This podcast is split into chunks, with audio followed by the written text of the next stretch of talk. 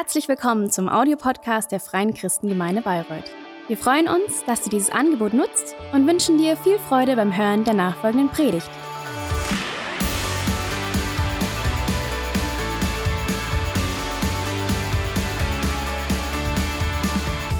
Hey, schönen guten Morgen, geht's euch gut? Wundervoll. Kai hat schon gesagt, tatsächlich meine letzte Predigt. Die Zeit vergeht so rasend schnell. Und ähm, tschüss, Kreide. Ähm, und ja, ich habe das Vorrecht, heute mit euch in der neuen Reihe nochmal einzusteigen. Und zwar, ihr seht es direkt auf der ersten Folie, wir steigen in ein Buch ein aus dem Alten Testament, wollen uns mit einer Person beschäftigen. Und zwar ist es Daniel. Das ist ein Prophet und viele von euch werden ihn kennen. Ich meine, Daniel, das hat ganz viele tolle Geschichten, ja, so Daniel in der Löwengrube oder seine drei Freunde im Feuerofen. Und da werde ich heute ähm, mit euch einsteigen und dann nächste Woche ist der Thomas dran, Thomas Kierpa, da freue ich mich auch schon sehr drauf. Und dann ist Daniel Dahlmann da, habt schon gehört, meine Verabschiedung und ähm, ja, von daher freue ich mich heute nochmal an euch, ähm, genau, was richten zu dürfen und ja, Nee, jetzt mache ich in zwei Wochen Abschied und so geil. Aber wir sind schon emotional, das ist doch eine große Sache. Und Gemeindearbeit ist einfach Beziehungsarbeit. Und letztlich ist ja Gemeinde besteht nicht aus irgendeinem Konstrukt, sondern aus Menschen. Und wir haben so viele von euch ins Herz geschlossen. Und äh, deswegen wir freuen uns sehr, wenn ihr in zwei Wochen da sein werdet, um mit uns nochmal richtig zu feiern. Herzliche Einladung auch nochmal von mir persönlich, von uns als Familie. Wir freuen uns mega drauf. Und ähm, jetzt versuche ich irgendwie die Kurve zu schaffen vom Oktoberfest und Verabschiedung zu Daniel, was ein bisschen her ist, so ein paar tausend Jahre. ich glaube, da gab es das Oktoberfest noch nicht. Aber ich krieg das hin.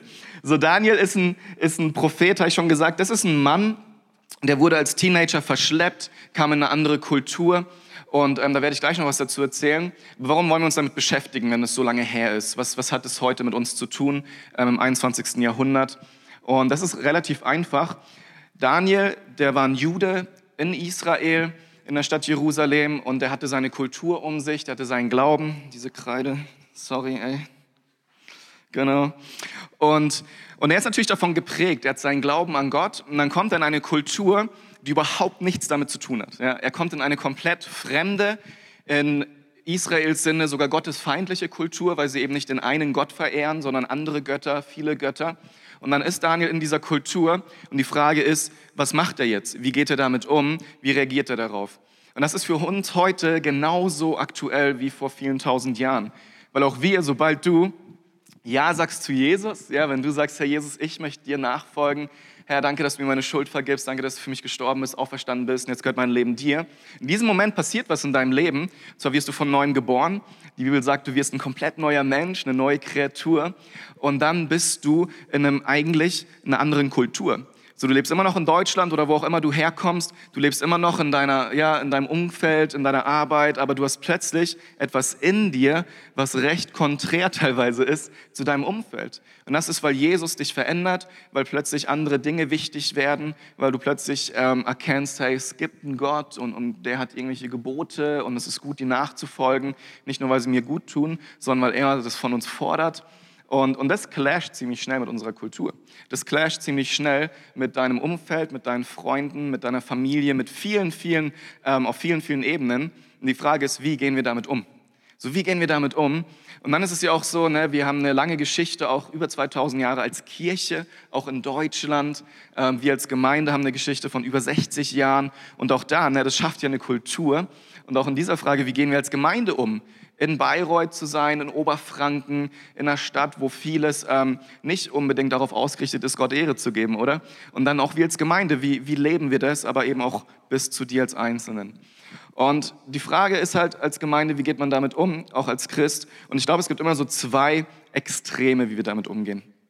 Und das eine Extrem ist, dass wir, ähm, ich habe das mal Gnade oder Wahrheit genannt. Das eine ist, dass wir ähm, zur Wahrheit tendieren. Ja? Wir sagen quasi, hey, das sagt das Wort Gottes, das ist richtig, alles andere ist falsch. Und ähm, ist mir total egal, was jemand denkt. Hauptsache, ich habe recht. Nein, Hauptsache, ich tue das Richtige. Ja, und das andere Extrem ist Gnade. Hey, Gott liebt alle Menschen. Kultur verändert sich, Zeiten verändern sich. Wir müssen uns irgendwie anpassen. Wir wollen ja den Leuten nicht vom Kopf stoßen, weil Gott liebt ja alle Menschen. Deswegen lass uns doch, ja, da stehen schon anspruchsvolle Sachen drin, passt es noch in unsere Zeit? Können wir das so ernst nehmen? Kann man das eventuell nicht auch anders auslegen? Sind wir da nicht total auf dem Holzweg, weil wir alle vor den Kopf knallen? So, lass uns das doch mal irgendwie nicht zu ernst nehmen, weil wir wollen ja Menschen gewinnen. Und Gott ist ja Liebe. Und Liebe, weißt du, wie definierst du die? Liebe nimmt ja jeden an. Liebe ist tolerant. Liebe schlägt keinen vor den Kopf. Liebe stellt keinen bloß. Liebe hat nicht solche krassen Ansprüche. So Liebe, Liebe umarmt. Liebe geht aufeinander zu. Liebe sucht Einheit. Also lass uns mal Abstand nehmen von, von den krassen Sachen, die da drin stehen. Also Hölle, wer redet noch darüber? Sünde, schwierig. Wie, wie lebst du dein Leben? Ist Privatsache, come on, geht doch niemandem was an. Und, und so sind wir in diesen Extremen als Kirche, zu sagen, hey, bam, ja, das ist das Wort Gottes, bis hierhin und keinen Schritt weiter. Und du wirst merken, dass die Menschen dich nicht mögen und du sehr einsam dastehst und gemieden wirst und komisch wirst und ähm, Leute dich ins Mittelalter verfrachten gedanklich. Oder aber du gehst ins andere Extrem und du verleugnest eigentlich das, wozu du innerlich eigentlich stehst. Und dann merkst du aber, weil du es verleugnest, dass du auch innerlich irgendwann anfängst zu zweifeln, dich zu fragen, stehe ich eigentlich noch dazu? Kann das überhaupt noch von Gott so gewollt sein? Kann das wahr sein? Und in diesen Extremen stehen wir immer jeden Tag aufs Neue und ich glaube, in ganz vielen Situationen pendeln wir da immer hin und her. Immer hin und her als Kirche, als Gemeinde, aber auch als jeder persönlich, als Christ. Und äh, man kann es auch statt Gnade und Wahrheit Liberalismus und Moralismus nennen. So Liberalismus, Gott liebt alle Menschen, wie ich schon gesagt habe, die Ansprüche der Bibel sind zu hart, deswegen, ne, es muss sich keiner verändern, das ist eigentlich Quatsch, Rechtfertigung voreinander ist total überzogen, das, das passt nicht mehr in unsere Zeit, in unsere Kultur.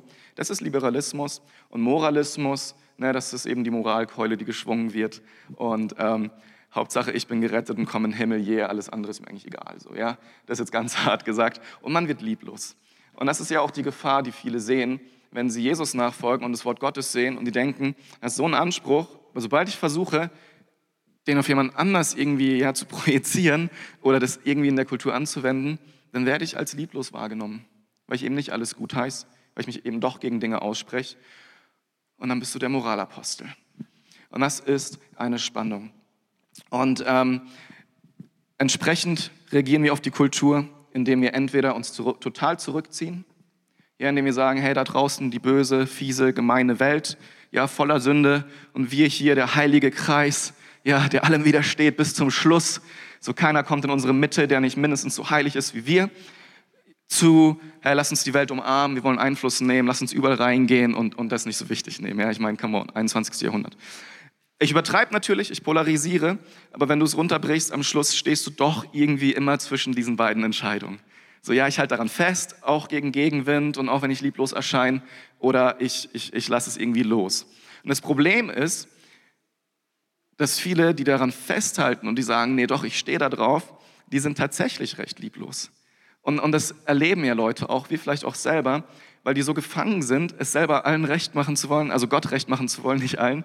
Und, und, und, dann, und dann stehen sie in dieser Herausforderung zu sagen, hey, aber Gott, und dann, wie soll ich jetzt den Nächsten noch lieben? Und das, das führt einen Weg, der, der letztlich gesetzlich ist, religiös ist, fanatisch ist, wirklich komisch ist und vor allem aber lieblos ist. Aber der Umkehrschluss heißt nicht unbedingt, wenn ich liebevoll sein muss, dass ich das nicht ernst nehmen kann. Und viele verstehen es aber nicht. Und viele sind so herausgefordert damit, und die fragen sich, wie kann ich das tun? Und deswegen wollen wir uns Daniel anschauen, weil Daniel hat genau das gelebt. Und ich möchte euch einen Vers vorlesen aus Johannes 1,14, den haben wir auch als Folie. Das Wort wurde Mensch und lebte unter uns. Wir selbst haben seine göttliche Herrlichkeit gesehen, eine Herrlichkeit, wie sie Gott nur seinem einzigen Sohn gibt. Und in ihm sind Gottes Gnade und Wahrheit zu uns gekommen. Und wisst ihr, auch Jesus hat das gelebt, Gnade und Wahrheit. Und auch Gott lebt das Gnade und Wahrheit. Bei ihm gibt es nicht Gnade oder Wahrheit, sondern es gibt immer Gnade und Wahrheit. Und das ist etwas, womit ich euch oder wir euch in dieser Reihe ermutigen wollen, nicht immer zwischen den Stühlen dazu zu sitzen, ja, und zu denken, hey, ich muss jetzt mal da und mal da drauf, sondern wirklich den Mittelweg zu finden und zu erkennen, dass es auch möglich ist. Hey, wir können als Christen super überzeugt sein, einen festen Stand haben auf Gottes Wort seiner Wahrheit und trotzdem voller Liebe sein, voller Einfluss sein und unsere Kultur prägen, in der wir sind. Und ich werde ganz viel über Kultur reden in den nächsten Wochen und Kultur ist ja ein weiter Begriff. Und ich maß mir auch nicht an, den jetzt irgendwie für uns zu definieren oder so. Aber Kultur ist ja letztlich doch etwas, das ist, es ist eine Norm in der wir sind. Und die ist auch unterschiedlich von Gruppe zu Gruppe, die ist unterschiedlich von Land zu Land. Wir in Deutschland haben, haben eine Norm, an die man sich irgendwie hält, ja, sowohl wie du im Sozialen miteinander umgehst, wie du dich da verhältst, wie du denkst, wie du dies, wie du jenes tust. Und auch wir in der Kirche haben eine Kultur, haben irgendwie eine Norm, an der man sich orientiert. Und die Sache ist aber, wenn wir über Kultur sprechen, das hat meiner Meinung nach auch noch eine geistliche ähm, Komponente. Und wir lesen es auch in Daniel in den letzten Kapiteln, so Kapitel 6 bis 12. Daniel ist ein Endzeitprophet, wie gesagt, dazu gleich noch mehr. Und da wird sogar von Mächten gesprochen, vom Satan, der in dieser Welt regiert. Und der Satan, der versucht alles, um gegen Gott zu kämpfen. Der versucht alles. Und er benutzt auch Menschen, er benutzt auch Kulturen, um Christen abzuhalten, Jesus nachzufolgen, um, um Leben zu zerstören. Und viele Kulturen auf dieser Welt, die sind nicht unbedingt lebensfreundlich. Das ist auch ein Fakt, ja, hier A21, ähm, dieser Walk for Freedom, so viele Kulturen, so viele Menschen nutzen andere aus. Das ist auch eine Kultur, das ist auch eine Prägung. Ähm, und das, das nutzt der Teufel ähm, ziemlich stark. Kultur, auch in Deutschland und es ist natürlich schwierig, als aufgeklärter Mensch im 21. Jahrhundert zu überlegen, dass das, was um uns passiert, von dem Teufel gesteuert werden soll. Come on. Und ich sage heute Morgen, doch, es ist tatsächlich so. Er nutzt die. Ich sage nicht, dass alles, was in der Kultur ist, teuflisch ist. Versteht mich nicht falsch. Das sage ich überhaupt nicht. Der Teufel nutzt die Kultur und wirkt durch sie. Ich hoffe, ihr versteht das. Und das ist wichtig, einfach nochmal als Grundlage für diese Reihe. So, ähm, Deswegen steht auch in Epheser 6 zum Beispiel, wir kämpfen nicht gegen Fleisch und Blut, sondern gegen Mächte und Gewalten im Geistlichen. Das ist eine Realität und wir müssen als Christen uns das bewusst machen, dass da wirklich etwas auch ist. Und es verkauft sich oft als Kultur, es verkauft sich als verschiedene Sachen, aber da sind Mächte dahinter. Aber jetzt steigen wir ein ins Buch Daniel und ähm, ich lese von Anfang an Verse 1 bis 6 erstmal in Kapitel 1. Und wenn du eine Bibel dabei hast, darfst du sie gerne aufschlagen. Ich habe sie aber natürlich auch mitgebracht. Im dritten Regierungsjahr Joachims, des Königs von Juda, zog der babylonische König Nebukadnezar mit seinem Heer nach Jerusalem und belagerte die Stadt. Der Herr ließ König Joachim in seine Hände fallen, ebenso einen Teil der wertvollen Tempel, Tempelgegenstände. Nebukadnezar brachte sie in sein Land und bewahrte sie in der Schatzkammer im Tempel seines Gottes auf. Dann befahl er seinem obersten Hofbeamten Aschpenas, wähle einige junge Israeliten aus dem jüdischen, aus dem judäischen Königshaus und den vornehmen Familien aus. Sie sollen gut aussehen, ja, wichtig, und gesund sein. Außerdem müssen sie Weisheit und Bildung mitbringen und eine rasche Auffassungsgabe besitzen. Dann sind sie zum Dienst an meinem Hof geeignet. Sie sollen, sie sollen unsere Sprache lernen und in den babylonischen Schriften unterrichtet werden. Gib ihnen jeden Tag Speise und Wein von der königlichen Tafel. Sie sollen das gleiche essen und trinken wie ich. Nach dreijähriger Ausbildung können sie in meinen Dienst treten. Unter den Judäern, die ausgesucht wurden, waren Daniel, Hanania, Michael und Asaja. Das ist so der Einstieg in das Buch Daniel. Und ähm, wir müssen es vielleicht ein bisschen historisch verstehen, einordnen können. So, da ist Jerusalem, da ist Israel, das ist ja geteilt in Nord- und Südreich. So, das Nordreich wird schon 722 platt gemacht, Menschen werden verschleppt von den Assyrern, glaube ich, war das, genau. Und ähm, dann kommt Nebukadnezar an die Macht, das babylonische Reich gründet sich und dann kämpft er gegen das Südreich von Israel, weil sich die Könige immer wieder gegen ihn auch auflehnen, ihre Abgaben nicht entrichten und so weiter.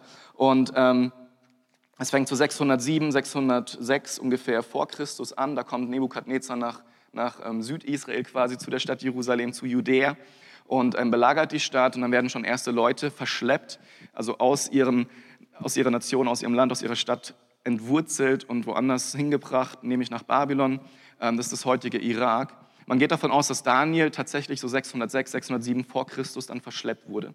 So, warum haben die das gemacht? Das war eigentlich ziemlich klug von denen, weil die sind in Land rein, haben das überfallen, haben das platt gemacht, ja, haben alles, was es gibt, so mitgenommen.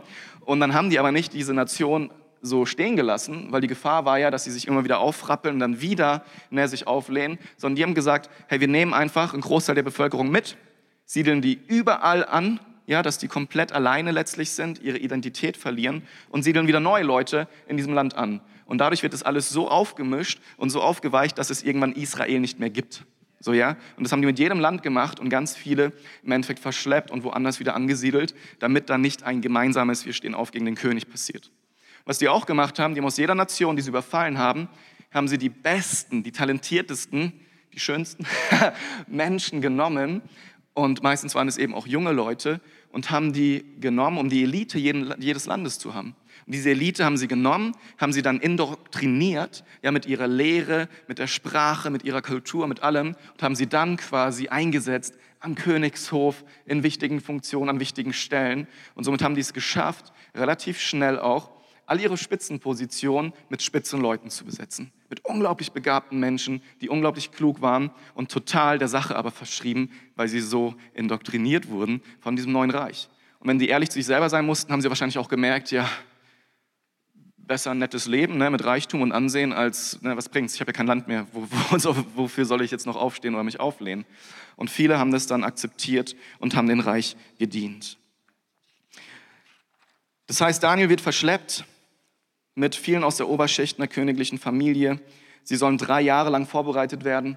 In diesen drei Jahren, wie gesagt, sollen sie die Sprache lernen, die Kultur verstehen. Sie sollen alle Literatur und Weisheiten des Reiches gelesen haben in dieser Zeit. Also sie sollen wirklich vorbereitet werden, um dann nach drei Jahren dienen zu können.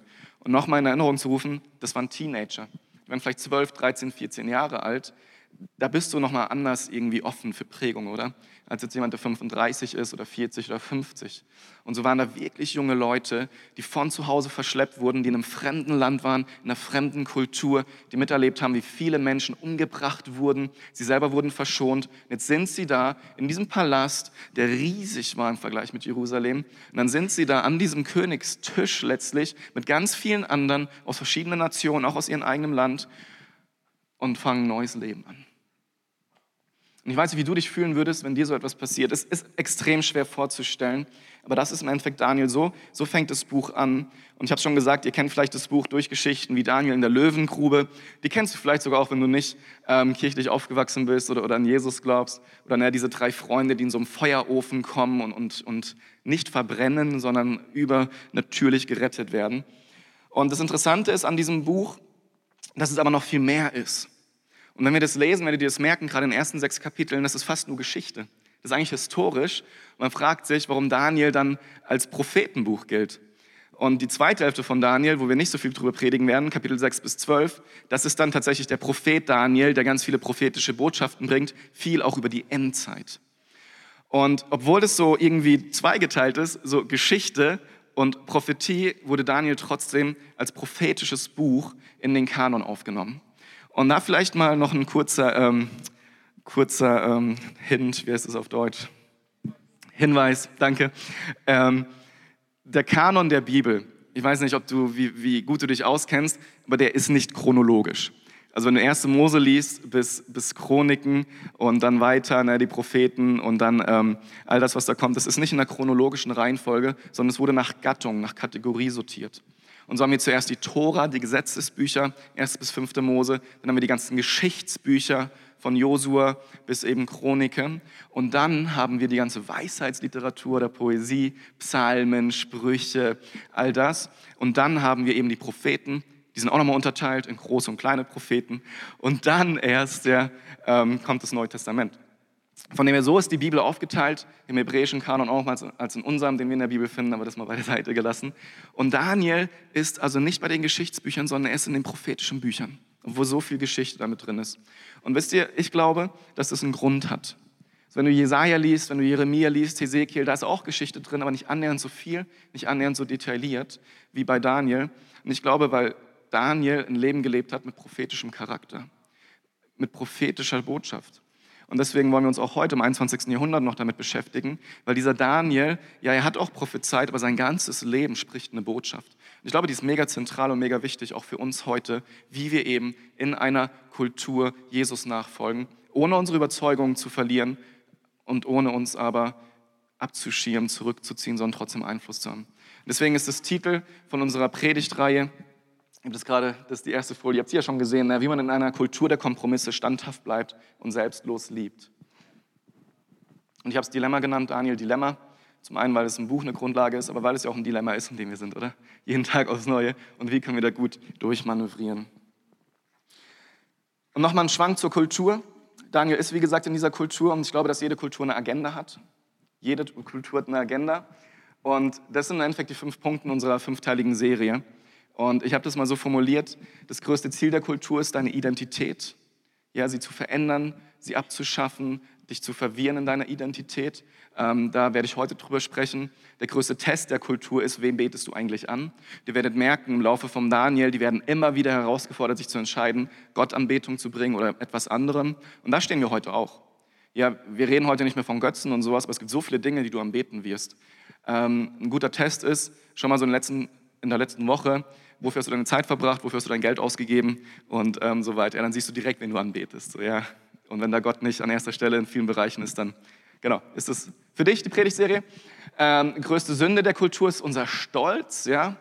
Ähm, Kultur wird immer auf deinen Stolz auch gehen.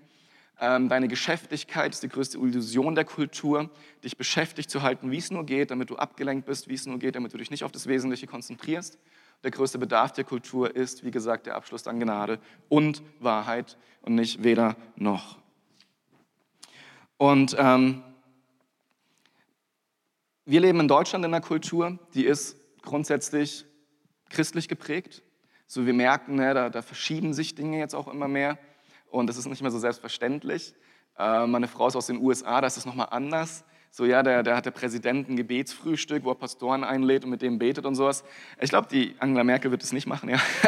Oder weiß ich nicht. Und ähm, so, wir sind schon in einer anderen Kultur. Ich würde nicht sagen, dass die gottesfeindlich ist und, und Jesus ähm, verfolgt wird oder wir als Christen in dem Sinne.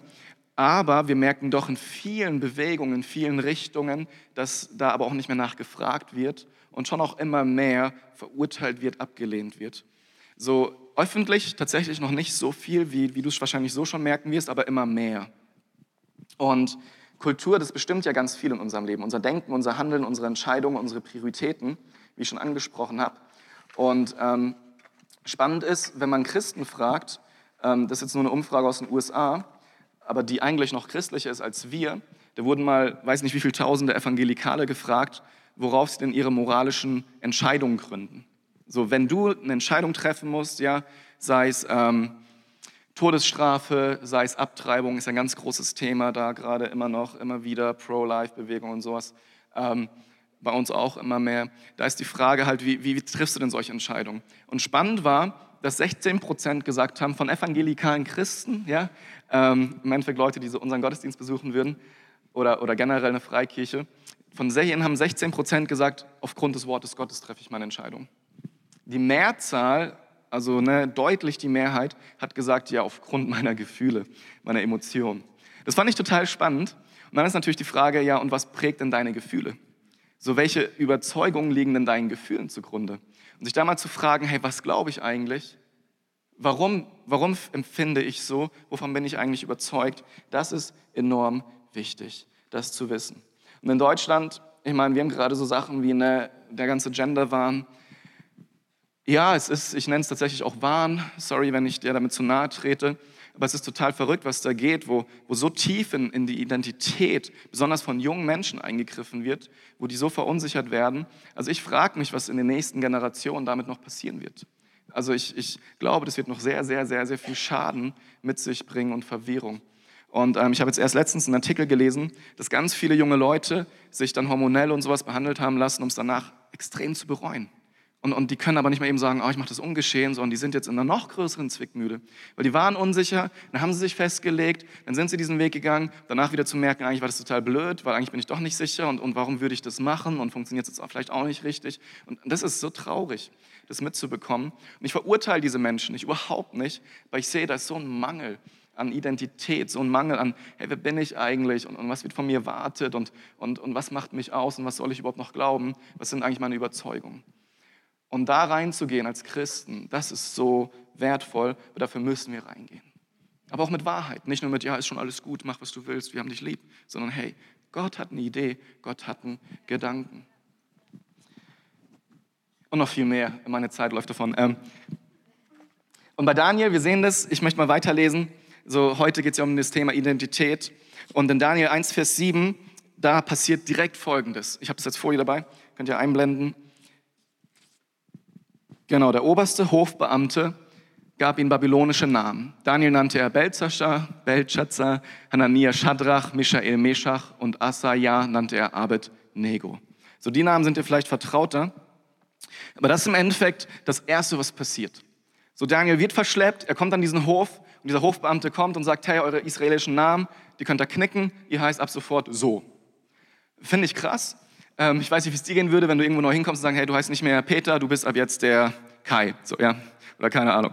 Oder Schadrache. Gut, so heißt heute keiner mehr. Zumindest nicht bei uns. Und, und das wäre voll komisch. Das wäre verwirrend. Aber das ist da tatsächlich passiert. Und das Spannende ist, dass heute Namen nicht unbedingt so eine hohe Bedeutung haben wie damals. Ja, ich meine, viele Eltern überlegen sich ja schon, wie soll mein Kind heißen, was für eine Bedeutung liegt dahinter. Es war damals noch viel, viel, viel massiver und viel wichtiger. Und ähm, ich weiß nicht, ein Beispiel ist Abraham. So viele kennen wahrscheinlich Abraham, oder? Und Abraham, so hieß er ja, bevor Gott ihn erwählt hat, das heißt, der Vater ist erhaben. Und Abraham, ja, da ist plötzlich ein H dazwischen, das bedeutet Vater der Menge an Völkern. Sprich, da lag Berufung in diesem Namen. Gott sagt, hey, du heißt nicht mehr so, du heißt jetzt so, weil ich habe eine Berufung für dich. Du sollst der Vater von Nationen werden. Durch dich sollen gesegnet werden alle Völker auf dieser Erde. Oder Jakob, auch eine ganz wichtige Person in der Bibel. Jakob heißt Fersenhalter oder Überlister. Ja, also voll die linke Socke so. Und dann wird Jakob, nachdem er mit Gott gerungen hat, wird er wie genannt? Israel. Wisst ihr, was Israel heißt? Gott streitet für mich. So, ja, Gott kämpft für mich. Was für ein Unterschied und was für eine Berufung. Von du bist so ein hinterhältiger Überlister, ja, zu, hey, Gott kämpft für dich. Und so am Namen wirklich Kraft, wirklich Kraft. Und ähm, es war damals tatsächlich nicht unüblich, dass wenn du verschleppt wurdest oder Sklave wurdest, dass du einen neuen Namen bekommen hast, weil das Besitzanspruch ausgedrückt hat. Da kam der König und hat gesagt, du gehörst jetzt mir, jetzt heißt es auch anders. Damit es dir wirklich klar ist. Jeden Tag, wenn dich jemand ruft, hörst du einen Namen, mit dem du überhaupt nicht vertraut bist. Die macht jeden Tag aufs Neue bewusst. Wow, ich gehöre nicht mehr mir selbst. Ich gehöre nicht mehr zu Israel. Ich bin jetzt irgendein Sklave. Irgendeiner mit einem neuen Namen. Das ist hart. Ich meine, wir sind doch so tief geprägt von unserem Namen. Und ähm, bei Daniel ist es auch so. Können Sie mal die nächsten Folien sehen. So Daniel hieß ähm, oder bedeutet, Gott ist mein Richter. Gott ist mein Richter. Und Belshazzar heißt, Baal schütze den König. Wisst ihr, was der Shift dazwischen ist? Von der Fokus auf Gott, ja, Gott ist mein Richter, der Fokus auf Menschen. Hey, da ist ein König, der braucht jetzt plötzlich Hilfe von irgendeinem Gott. Und dieser Fokus von einem mächtigen Gott auf einen König, der Schutz braucht. So, für uns hört sich das vielleicht nicht so wichtig an, weil wir, wie gesagt, nicht so geprägt sind. Aber das war eine unglaubliche Verleumdung und eine unglaubliche Beleidigung für diese Männer Gottes, für diese Teenager, die so wundervolle Namen hatten, wie Gott ist mein Richter zu, Baal schütze den König. Like, really? Also damit muss ich jetzt jeden Tag gerufen werden und aufstehen, mich nennen lassen, Baal schütze den König. Das war eine unglaubliche Frechheit. Oder Hanania, das bedeutet eigentlich, Jahwe ist Gnade. Und Shadrach bedeutet der Befehl Akkus, ja, das war so ein Mondgott, oder ich befürchte mich vor Akku. Was für eine Veränderung von, hey, mein Gott ist Gnade. Hey, egal was mir passiert, egal was mir widerfährt, egal was, was ich vielleicht anstelle, ich weiß, ich lebe aus der Gnade Gottes. Jeden Morgen ist seine Gnade neu zu, hey, ich fürchte mich vor irgendeinem Mondgott. Ja, das ist so ein Shift. Oder Michael, ähm, heute sagen wir Michael, das bedeutet, wer ist wie Gott? Was für eine Aussage. Keiner kann mir was, weil wisst ihr was? Wer ist wie Gott? Ja, wer ist so stark? Wer ist so groß? Wer ist so mächtig? Zu, wer ist wie Akku? So, wer ist Akku? Ja, keine Ahnung. Irgendein Mondgott. Irgend so ein, so ein, so ein Minigott im, im, im, im babylonischen Reich. Was, was für ein Shift. Oder Asaja, Jahwe hat geholfen zu Abednego, der Sklave Nebos.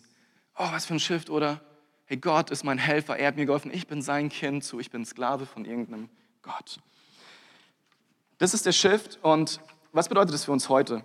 Ich glaube auch, dass heute in unserer Kultur wir ganz oft neue Identitäten verpasst bekommen oder verunsichert werden. Und das ist tatsächlich nicht so, dass du jetzt statt Peter plötzlich ja, weiß ich nicht, Fridolin heißt oder so. Ja, das, so, so komisch ist es heute nicht oder so offensichtlich. Ich glaube, das ist viel diffiziler. So, ich heiße Mike, mein Name ist Mike Leppert. Ähm, auf meinem Ausweis steht tatsächlich Michael, ja, haben mich ganz viele Leute gefragt, lange Geschichte, egal, ähm, nennt mich nicht so, ich heiße Mike, ja. Und, und das kommt aber von Michael. Und Michael heißt, wer ist wie Gott? Toller Name, ich bin, ich bin mächtig stolz drauf, dass meine Eltern, die gar nicht an Gott glauben, mir so einen Namen gegeben haben. Und, und so war ich aber nicht immer. So, ja? Also ich bin ohne Gott aufgewachsen und ich war einer in der Schule, der hat die ganze Zeit Rambazamba gemacht, um im Mittelpunkt zu stehen, Anerkennung zu bekommen. Ich habe wirklich viel Müll gemacht, Zeug angestellt. Ich war voll der Rebell. Ich war gegen alles und jeden, vor allem gegen Religion, also so Gott und sowas fand ich total daneben. Und, und das, war, das war meine Identität. Und ich habe dann auch entsprechende Namen wahrscheinlich gehabt. Ja, Mike der Clown, Mike der Coole, Mike der Drogenabhängige, Mike der Schläger, Mike der dies, Mike der das, alle möglichen Namen.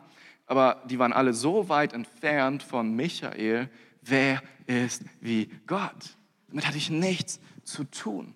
Das war nicht der Name, an dem ich geglaubt habe oder der mich ausgemacht hat. Ich war auch schlecht in voll vielen Sachen. Ja, Fußball und eine Katastrophe. Ich war ein Jahr im Verein, wurde ich da mehr oder weniger rausgemobbt, weil ich so schlecht war. Ich war dann in der, gab es so E1, E2 und E-Ersatz oder so. Nee, keine Ahnung. Ich glaube, ich war noch E2. Aber, aber ich, war, ich war richtig schlecht im Fußball. Ich war voll schüchtern. Ich habe mich ganz oft geschämt für irgendwelche Dinge. Ich habe gestottert, wenn ich vorne reden musste. All diese Dinge und all das wurde mir sehr deutlich, war nicht so cool war nicht so angesagt, war nicht so toll. Und so habe ich sehr viel Negatives erfahren müssen und habe entsprechend viele Namen gehabt. Auch Mike der Loser, ja, Mike der nichts kann, Mike der stottert, Mike der kein Fußball spielen kann. Und, und da wurde ich, das, das, das war nicht einfach so, ne? so aufzuwachsen und dann innerlich Entscheidungen zu treffen, wie, hey, nee, ich will nicht mehr so sein, ich will jetzt der und der und der sein und Dinge zu tun, um die selber zu erreichen. Und dann bin ich, ne, das war so in der fünften, sechsten Klasse, kam dann so ein Shift, wo ich mega ausgebrochen bin, ein Rebell wurde. Von dem, der mal voll gut in der Schule ist, aber, aber, aber nicht so cool ist, zu einer, der cool ist und nichts mehr auf die Reihe kriegt. So, ja. Ähm, und, und das war mein Shift innerlich und der mir aber so aufgeprägt wurde, auch durch mein Umfeld, der nicht nett war, teilweise ja, durch, durch, durch Ansprüche, durch Versagen, weil du Ansprüchen nicht genügst. Und, und so ist es mit Kultur da kommt was auf dich drauf, da wird etwas von dir gefordert, da wirst du hinterfragt, da passiert ganz viel mit dir und das verwirrt dich, das verunsichert dich, das bringt dich durcheinander, wenn du nicht weißt, wer du bist und wenn du nicht feststehst. Und gerade als Teenager, gerade in diesem Bereich, 10, 11, 12 mittlerweile, naja, Kinder werden ja immer frühreifer, ähm, vorher war es noch 12, 13, 14. Das waren so Zeiten, da wurdest du enorm geprägt. Da hast du enorm wichtige Entscheidungen getroffen für dein ganzes Leben. Deswegen, ihr Lieben, ist Teenagerarbeit, Kinderarbeit so wichtig. Weil da werden so viele Festlegungen getroffen, so viele Entscheidungen schon. Die kommen nicht erst mit 20, wenn du überlegen musst, was du jetzt studierst oder arbeitest. Viel, viel früher schon. Und das passiert ähm, mit der Kultur, mit unserem Namen. Und das Ziel, das Ziel vom Teufel ist tatsächlich, durch die Kultur deine Identität anzugreifen. Er will dir einen Namen geben, der so im Gegensatz zu dem steht, wie Gott dich eigentlich sieht. Komplett. Und es ist, ja, ich habe Sachen angesprochen wie Mobbing, Vergleichen, Ansprüche und so weiter. Ja, was für einen Namen hast du heute über dir? Ja, ist dein Name Fett oder Zicke? Oder bist du ein Versager? Oder jemand, der, der es nicht bringt? Bist du der Arbeitslose? Bist du der, der, der überall durchgefallen ist? Bist du der, der einsam ist? So, da gibt es so viele Namen und, und die können so eine Macht über uns haben. Die können so reinhauen. Und die Frage ist, wie gehst du damit um? Was ist dein Name gerade? Bei manchen ist aber nicht nur Name, sondern, sondern auch etwas, was du tust oder, oder was, was, was du dir vielleicht auch nicht aussuchst, wie Krankheit. Für viele ist Krankheit ihre Identität. Ich bin Peter, der Krebs hat. Ja? Ich, ich bin der, der das hat. Ich bin der, der das hat. Ich hoffe, hier sitzt keiner, der Peter heißt. Sorry, ich weiß auch nicht. Irgendwie nenne ich die ganze Zeit Peter. Ähm, oder genau Dinge, die du erlebst, wie Ablehnung, Scheidung, Betrug, Umstände und so weiter. Aber all das bestimmt deine Identität und deinen Namen. Und ich glaube, dass dein Name, deine Identität, das, was du erlebst und was dich prägt, das Drehbuch für dein Leben ist. Das ist ganz entscheidend, weil das, was du denkst, was du bist, so lebst du auch, so handelst du. Und, und manchmal wollen wir das gar nicht, aber wir sind so darin gefangen. Und das versucht Gott zu tun, nämlich dich daraus zu befreien und dir zu zeigen, wer du wirklich bist. Und im Psalm 139 steht, du hast mich mit meinem Innersten geschaffen, im Leib meiner Mutter hast du mich gebildet. Herr, ich danke dir dafür, dass du mich so wunderbar und einzigartig gemacht hast. Großartig ist alles, was du geschaffen hast, das erkenne ich. Egal welchen Namen du heute hast oder die Kultur, die gegeben hat oder dein Umfeld, Gott sagt, du bist wunderbar geschaffen. Wunderbar. Wunderbar. Ich hoffe, dass das eine ganz tiefe Wahrheit für dich wird. Unsere Identität kommt von Gott, unserem Schöpfer. Und ich liebe das, wie in Offenbarung 2,17 steht. Ich weiß gar nicht, ich weiß gar nicht, ob dir das bewusst ist. Aber da steht, wer durchhält und den Sieg erringt, ja, wer an Jesus festhält und dann, wenn Jesus wiederkommt, errettet ist, dem passiert Folgendes. Ich werde ihm einen weißen Stein geben, darauf steht ein neuer Name, den nur der kennt, der ihn erhält. Jeder von uns kriegt einen neuen Namen. Und ich glaube, Gott kennt den Namen jetzt schon. Ich glaube, Gott heißt, hat den Namen schon auf seiner Agenda. Und ich glaube, da liegt ganz viel Berufung für jeden Einzelnen von uns drin. Ich bin so gespannt. Vielleicht steht bei mir wirklich Michael, ja, weil ich kriege ja neun. Aber, aber das ist ja, was ich jetzt heute leben möchte, weil ich Gott kennengelernt habe. Ich möchte Menschen zeigen, wie groß ist Gott.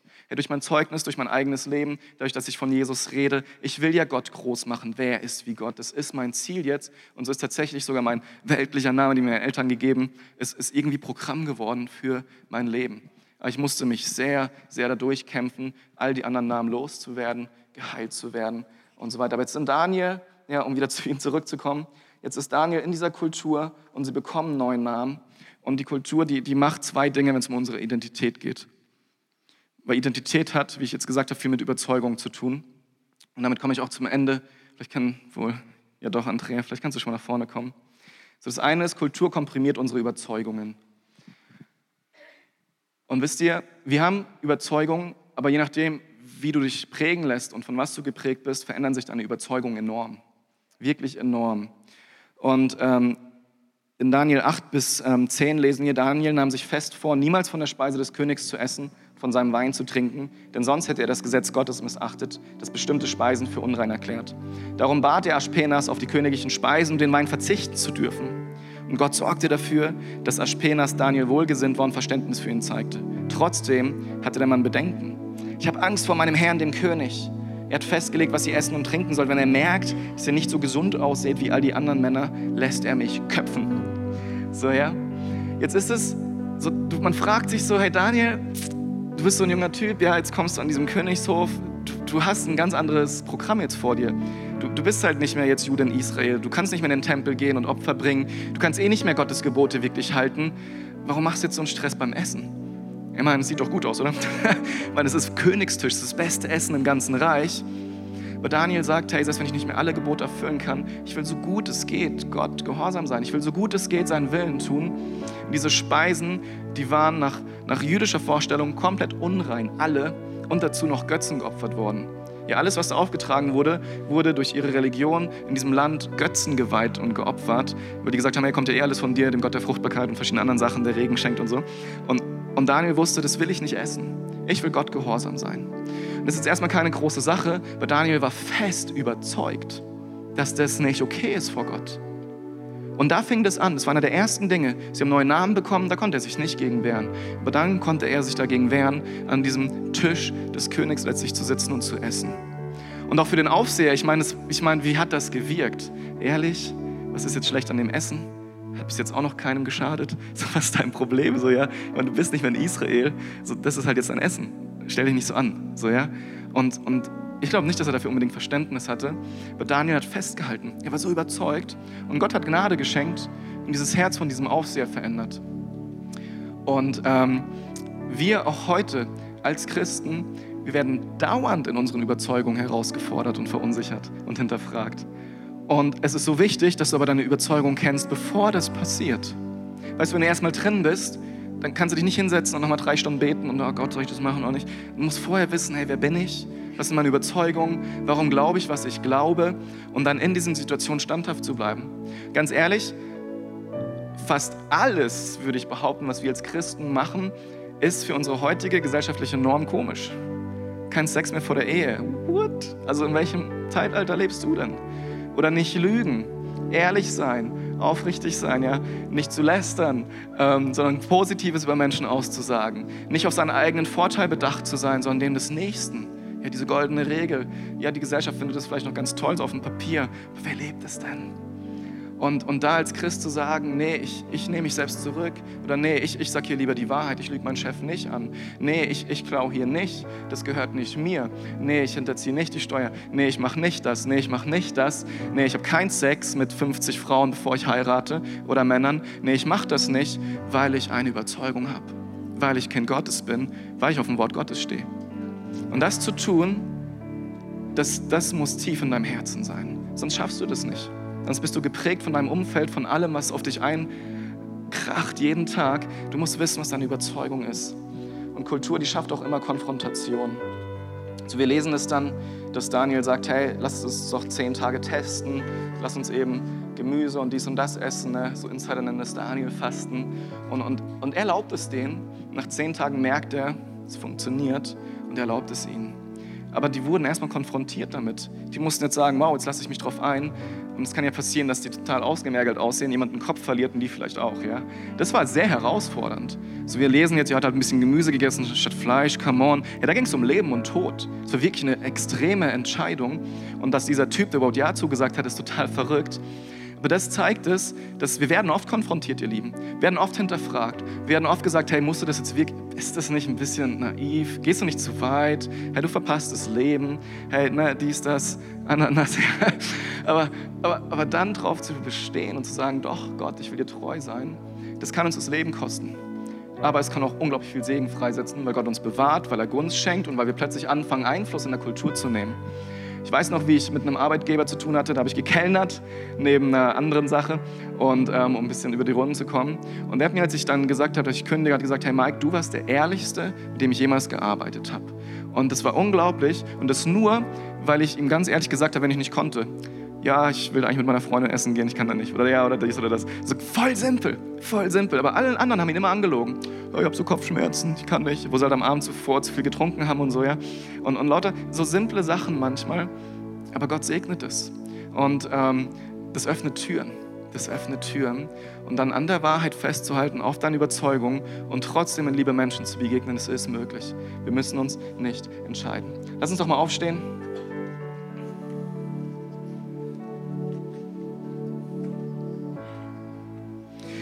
Glaube, dass es das Leben, nicht nur die Kultur, auch unser ganzes Leben uns sehr viele Herausforderungen so in den Weg schlägt.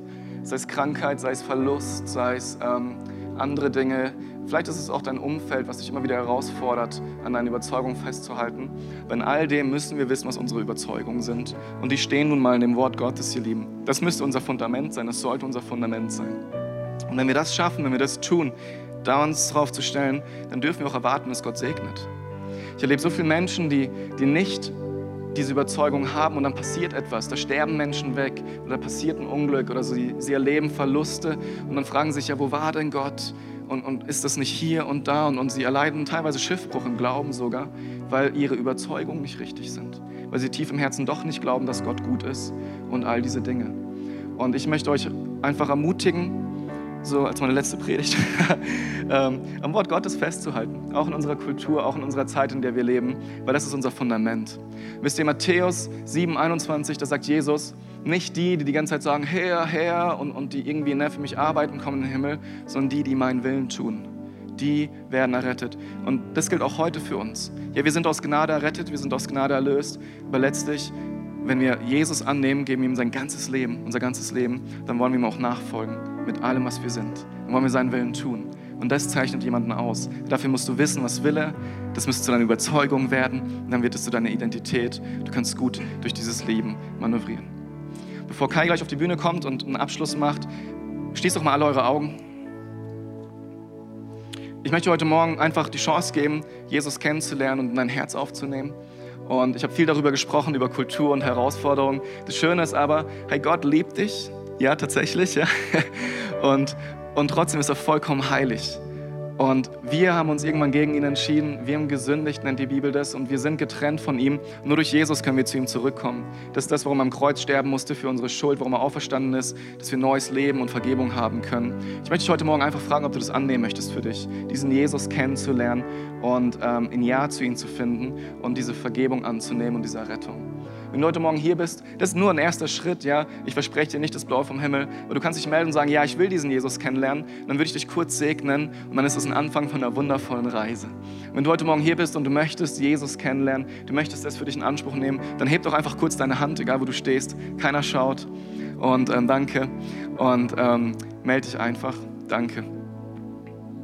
Jesus, ich danke dir für jeden, der sich gemeldet hat. Ich möchte ihn segnen in deinem Namen. Ich möchte dich bitten, dass er jetzt einfach erlebt, wie du in sein Leben kommst, wie du Gnade schenkst und Vergebung schenkst, wie er spürt, dass du da bist, real bist, Schuld vergibst. Ich bitte dich, dass du ein neues Leben schenkst und eine Hoffnung und eine Zuversicht, die, die diese Person noch nie vorher gekannt hat.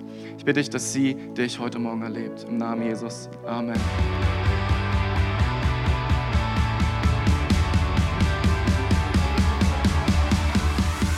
Hat dir die Predigt gefallen? Gerne kannst du sie mit Freunden teilen oder uns einen kurzen Kommentar hinterlassen. Noch mehr würden wir uns aber freuen, dich persönlich kennenzulernen. Du bist herzlich eingeladen, einen unserer Gottesdienste am Sonntag zu besuchen. Alle Infos findest du unter www.fcg-bayreuth.de. Dort kannst du uns auch eine persönliche Nachricht schreiben, wenn du mehr über ein Leben mit Jesus erfahren möchtest oder andere Fragen zum christlichen Glauben hast. Bis zum nächsten Mal. Ade!